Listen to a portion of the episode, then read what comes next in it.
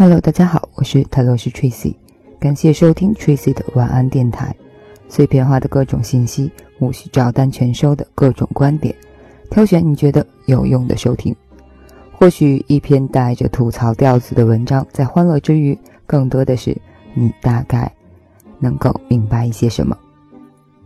所以，知道你为什么老分手吗？因为你要求低。作者：陆十一。前晚很巧，一起吃饭的朋友全是单身，单身在一起聊的最多的就是爱情。小月喝的有点多，醉醺醺的拉着我嚷嚷说：“你说老子要求又不高，只想找个男人安安稳稳的过日子，怎么就那么难呢？”小月这么一说，其余的姑娘纷纷附和：“对呀，我们的要求都不高，可是几场恋爱谈下来，就没有一个能修成正果。”说着说着，有几个人还伤心的哭了。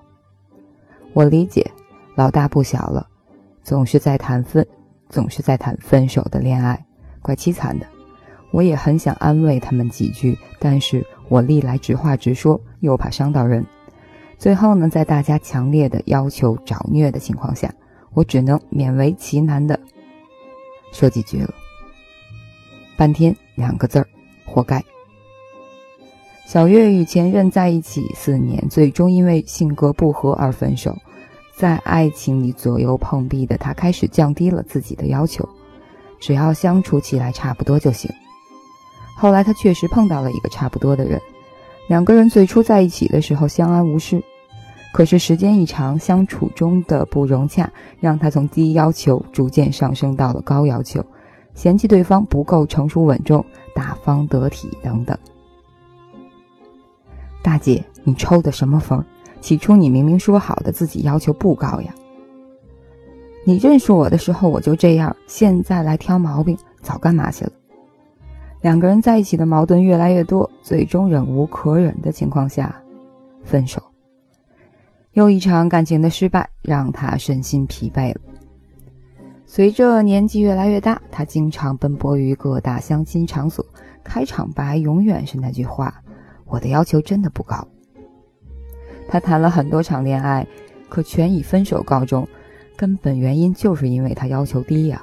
他以为自己要求低就可以相安无事的继续一段感情。恕我直言，真的是傻的感人。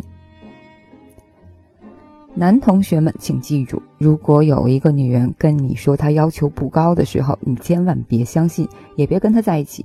一旦你俩好上之后，久而久之，他就会嫌弃你不够浪漫、体贴、温柔，那种状态能够活生生的把你折腾死。曾经认识一个男生，嗯，他一脸真诚的说：“其实我的要求真的不高，只想找个老婆，有个家，安稳的过日子。”我压住心中的暴躁，笑着跟他说：“可是我要求高呀。”每当有异性对我说这句话时，我的个人情绪就会爆发出来。你要求不高，所以才跟我接触，老子很差吗？不带这样打脸的，OK？收起个人情绪，客观的说，或许他真的要求不高，但是我不认可此类观点。这是因为爱情与婚姻的最大，这是对爱情和婚姻的最大的敷衍，太不负责了。反之，如果有人说我对另一半要求实在是挺高的，我反而高兴，而且有兴趣的跟他继续聊一聊。两个要求不高的人很容易开始一段感情，人的血液里就流淌着寻求舒适的因子。当某个人表示自己并不挑剔时，意识就会支配我们的天平，倾向这类人，因为我们普遍认为在不被高要求的情况下会过得舒适很多，但欲求不满。是人性难以剔除的劣根之一。如果降低自己对爱情和婚姻的要求，一旦开始之后，欲求不满将会随着时间的推移达到一个最高峰。如果有男生告诉你，你漂亮与否不重要，有没有工作也不重要，脾气不好我能包容，不会做家务我来做，我对老婆的要求并不高呀，你千万别嫁给他。这是一个真实的社会，不是芒果台的傻白甜的狗血剧。如果你信了，到时候有你哭的。之后他指责你一无是处的时候，你则委屈不已。当初你说要求不高的，好吧，当然，也许对方真的能够低要求一辈子，他对于老婆的标准就是一个俩，应该是俩，女的活的。但是这样的人大多自身匮乏的毫无优势，你活一场就为嫁给这样的男的过一辈子吗？在他低要求的百般纵容之下，你自己也会变得越来越差劲的。低要求的人容易开始的同时更容易结束，但是这种结束并不仅仅是因为欲求不满，还有一层原因，就是我们默认了对方的低要求，从来在从而在感情里没有一丝一毫的危机感，人的放纵性开始膨胀，最终对另外一方无法忍受了，然后呢就分手了。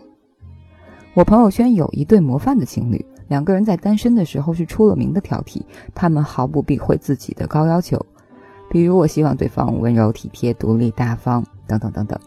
后来两个人走到一起，感情特别好，因为在面临选择的时候，他们不用用最不敷衍的态度来对待，选择能最大程度的匹配自己需求的恋人，所以他们的契合度也非常高，情感关系呢更加牢固。欲求不满的可能性，相对于低要求的人而言，大大降低。看到这里，大家别误会，我在让一个一穷二白的人去要求白富美，让一个普通的姑娘去定位高富帅。所谓的高要求，是在自己能够达到的水准内选择最匹配的人，不敷衍，不将就。但是，一味提高自己的要求，却不提升本身的价码，这叫好高骛远。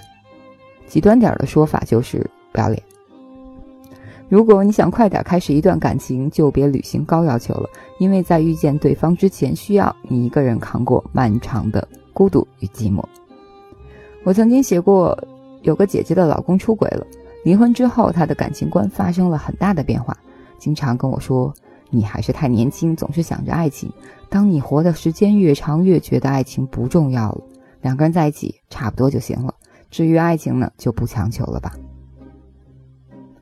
很多心态沧桑的人，对于爱情，或避如蛇蝎，或不以为然，或顺其自然。每次看到这姐姐，我脑海里就冒出两个字儿：妥协。一种在现实的打压之下不得不低头的妥协。前段时间，她和一个大学教授在一起了，如她所言，没有什么爱情，不过是差不多的将就罢了。但是他们相处不到半年就分手了，理由很简单，接触之后发现男方的家庭观念过于淡漠，夜不归宿是常态。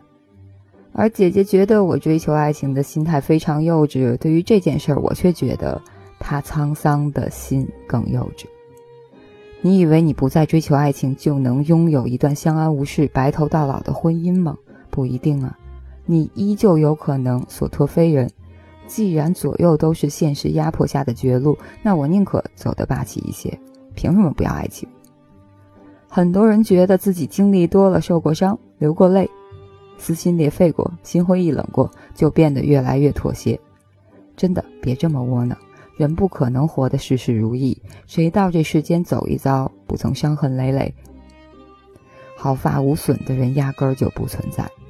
活着来到这个世界里，一辈子妥协于现实之下，怎么样？你想保存实力，活着回去吗？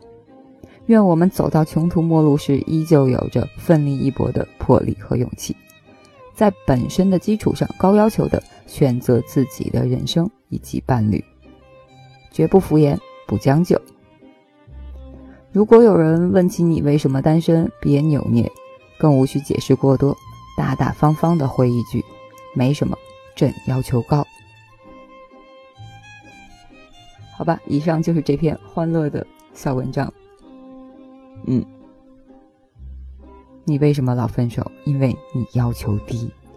当你拉低标准的时候，肯定你遇到的就是一个更低层级标准的人。所以，装满自己，提升自己，往上看看。记得老师讲过跳摘桃子吗？伸手就能够到的地方，其实并不远，而且，说不定什么时候你就够着了，说不定什么时候就像牛顿被苹果砸到一样，就有那么一个人砸到你了，而且是你最合适的。嗯，好吧，感谢收听，我是泰勒斯 Tracy。呃，赶紧变回官方的调子。欢迎留言讨论，还有私信喜马拉雅，在里面艾特我也行啊，不对，在微博艾特我也行。微博的名字是塔罗师 Tracy 和少年独角仙李主任，听着好像三个人哟。嗯，就是这个名字。晚安，好梦。